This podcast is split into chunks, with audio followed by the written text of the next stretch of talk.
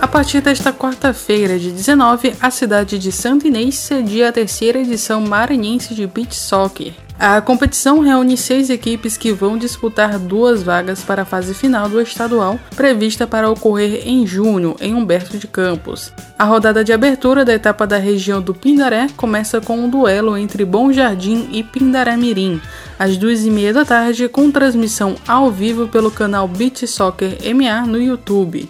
Nesta etapa, a competição conta com seis seleções distribuídas em dois grupos. Na primeira fase, as equipes do Grupo A, que são Bom Jardim, Bela Vista e Tufilândia, enfrentam as do B, Pindaramirim, Sandinês e Paulo Ramos. Os dois melhores times de cada chave avançam às semifinais e seguem com chances de conquistar o título. Assim que terminar o jogo entre Bom Jardim e Pindaré, a bola sobe para Tufilândia e Paulo Ramos e Santinês contra Bela Vista. Os finalistas do torneio se classificam automaticamente para a fase final do Campeonato Maranhense, prevista para ocorrer entre os dias 9 e 13 de junho. Após a realização de duas etapas, as seleções de Humberto de Campos, Santo Amaro, Raposa e Passo Palácio do Lumiar já estão classificadas para a fase final. Neste ano, a competição será realizada em seis etapas, cada uma realizada em uma região diferente, sendo a última com as equipes classificadas nas fases anteriores.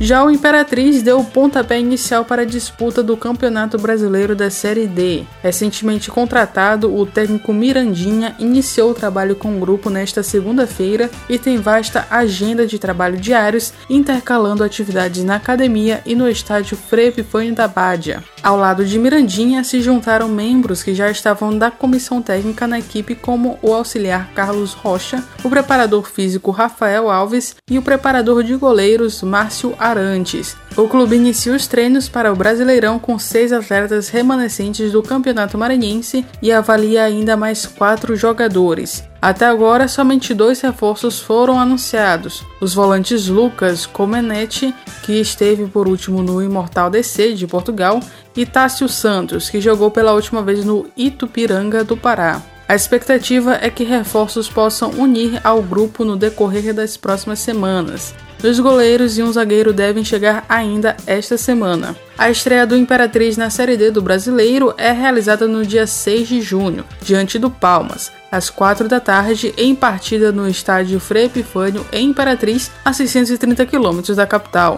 O Cavalo de Aço está no grupo 2 da Série D do Brasileiro, que conta ainda com outras seis equipes: o 4 de Julho do Piauí, o Guarani de Sobral do Ceará, Juventude Samas, Motoclube, Palmas do Tocantins e Paragominas do Pará.